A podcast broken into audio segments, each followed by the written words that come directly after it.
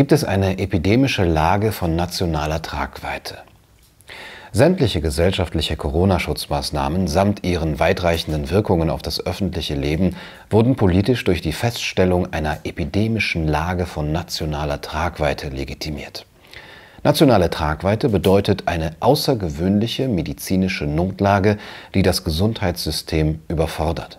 Daraus leitet die Politik den Auftrag ab, einschränkende gesellschaftliche Maßnahmen durchzusetzen, um diese Überforderung zu vermeiden. Doch lag diese Notlage wirklich vor?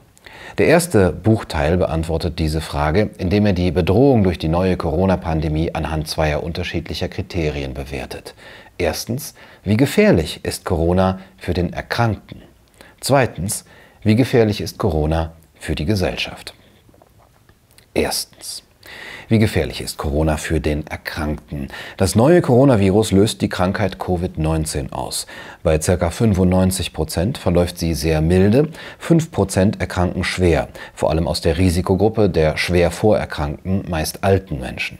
Vor allem in den Pflegeheimen kann das neue Coronavirus, wie prinzipiell auch Grippeviren, zu einer hohen Sterberate führen, während Menschen außerhalb der Risikogruppe nur sehr selten versterben. Ein besonderes Sterberisiko stellt die Fehlbehandlung durch eine in vielen Fällen unnötige invasive Beatmung dar. Es gibt Langzeitprobleme, die als Long-Covid bezeichnet werden. Vor allem Müdigkeit und Konzentrationsmangel können Monate nach der Infektion den Patienten zu schaffen machen. Diese Folgen betreffen auch Patienten außerhalb der Risikogruppe. Long-Covid ist jedoch die Ausnahme und es besteht Hoffnung, dass bei den allermeisten Betroffenen die Symptome spätestens nach sechs Monaten zurückgehen. Auffällig nach einer Covid-Erkrankung sind Gefäßentzündungen, die, weil sie jedes Organ befallen können, sehr gefährlich sind. Es, ist jedoch, es sind jedoch äußerst wenig Patienten davon betroffen. All diese Langzeitfolgen sind prinzipiell auch bei der Influenza-Grippe bekannt. Es sieht jedoch danach aus, als sei das Ausmaß bei Covid-19 größer, wenngleich nicht in der Gesamtzahl dramatisch. Zukünftige Forschungen werden die Zusammenhänge besser bewerten können und auch die Frage beantworten, ob diese Phänomene vielleicht doch in Bezug stehen zu den gefährlichen Forschungen des Viruslabors in Wuhan. Für den Erkrankten stellt Covid-19 somit eine potenziell lebensgefährliche Erkrankung dar, die, wenn auch nur in wenigen Fällen, mit erheblichen Langzeitfolgen verbunden sein kann. Zweitens, wie gefährlich ist Corona für die Gesellschaft? Die Sterblichkeit der neuen Corona-Pandemie entsprach für Deutschland im Frühjahr der einer milden, im Winter der einer schweren Grippewelle der vergangenen Jahre. Sie betrifft zum allergrößten Teil Patienten aus der Risikogruppe mit einem Durchschnittssterbealter im Median von mindestens 83 Jahren. Die WHO bestätigte die grippeähnliche Infektionssterblichkeit IRF der neuen Corona-Pandemie inzwischen offiziell. Die Ansteckungsgefahr scheint bei der neuen Corona-Infektion etwas erhöht im Vergleich zu einer Grippe, aber bei weitem nicht in dramatischer Weise. Katastrophale, exponentielle Infektionsverläufe anzunehmen, war ab Mitte März 2020 schlicht unrealistisch. Dies zeigen auch die Belegungszahlen der Krankenhäuser. Dort herrscht seit Ausbruch der Corona-Pandemie im Vergleich zu den Vorjahren eine komplette Unterbelegung, sogar in den Intensivabteilungen. Zu keinem Zeitpunkt bestand die Gefahr, dass es allgemein zu unzumutbaren Überlastungszuständen in den Krankenhäusern kommen wird. Die Behauptung einer außergewöhnlichen Übersterblichkeit im Rahmen der neuen Corona-Infektion in Deutschland ist für Deutschland grob irreführend. Vielmehr belegen die deutschen Sterbezahlen 2020 wie auch in anderen europäischen Ländern eine jahrelange Entwicklung. Die Bevölkerungszahl wächst langsam, aber der Anteil der 80-Plus-Jährigen wächst stärker. In Folge sterben jährlich immer mehr Menschen, aber nicht, weil sich die Gesundheitslage verschlechtert. Nein, weil immer mehr Menschen ein hohes Alter erreichen. Dadurch wächst auch der Anteil hochbetagter, am Ende ihres Lebens immungeschwächter Menschen. Der letzte Auslöser ihres Todes sind dann nicht ihre Grunderkrankungen, sondern ein für andere eher harmloser Infekt, vorrangig im Winter. Auch das Corona-Jahr 2020 reiht sich genau in diesen grundsätzlichen Zusammenhang ein. Dass wir immer älter werden, ist eigentlich eine gute Nachricht. Die schlechte Nachricht ist, wir sind auf diese Veränderungen in den Pflegeheimen nicht gut vorbereitet. Zusammenfassend bestand für die Gesellschaft in Deutschland keine außergewöhnliche Bedrohung durch die neue Corona-Pandemie. Die Feststellung einer epidemischen Lage nationaler Tragweite war zu keinem Zeitpunkt gerechtfertigt. Vorher ist man immer schlauer.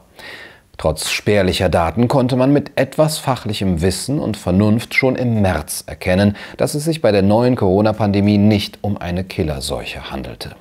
Um dies zu dokumentieren, möchte ich Ihnen Auszüge aus meinem Bericht zur Corona-Lage zeigen, der am 7. April 2020 auf achgut.com veröffentlicht wurde.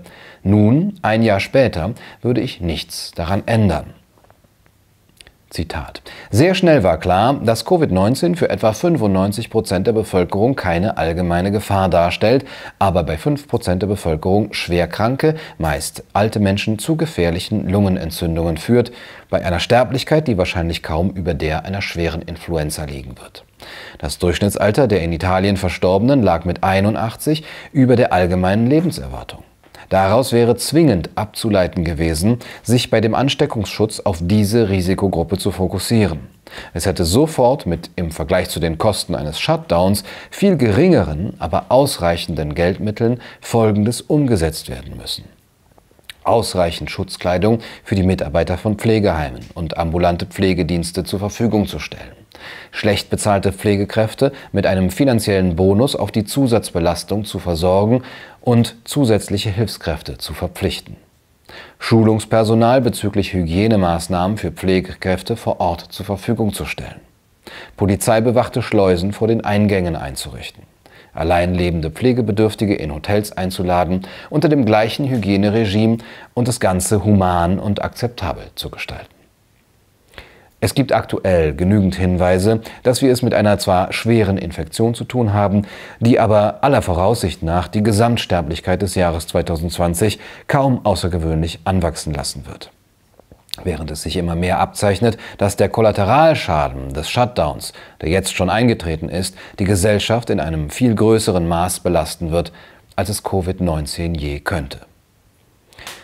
Und dieser Schaden wächst mit jedem Tag ins Immense.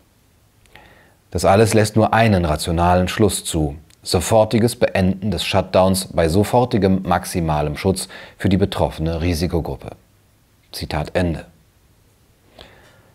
Nun, es kam anders. Statt den Schutz der Risikogruppen einzuleiten, fokussierte sich das Corona-Krisenmanagement auf die gesamte Gesellschaft und veranlasste Maßnahmen, die in extremer Weise in das gesellschaftliche Leben eingriffen. Die Befürworter dieser Maßnahmen behaupten, dass dadurch erst die Apokalypse abgewendet werden konnte. Politik, RKI und Wissenschaftsfunktionäre behaupten dies immer noch. Warum sie irren und stattdessen eine ganz andere Katastrophe auslösten, möchte ich Ihnen nun im zweiten Teil des Buches erklären.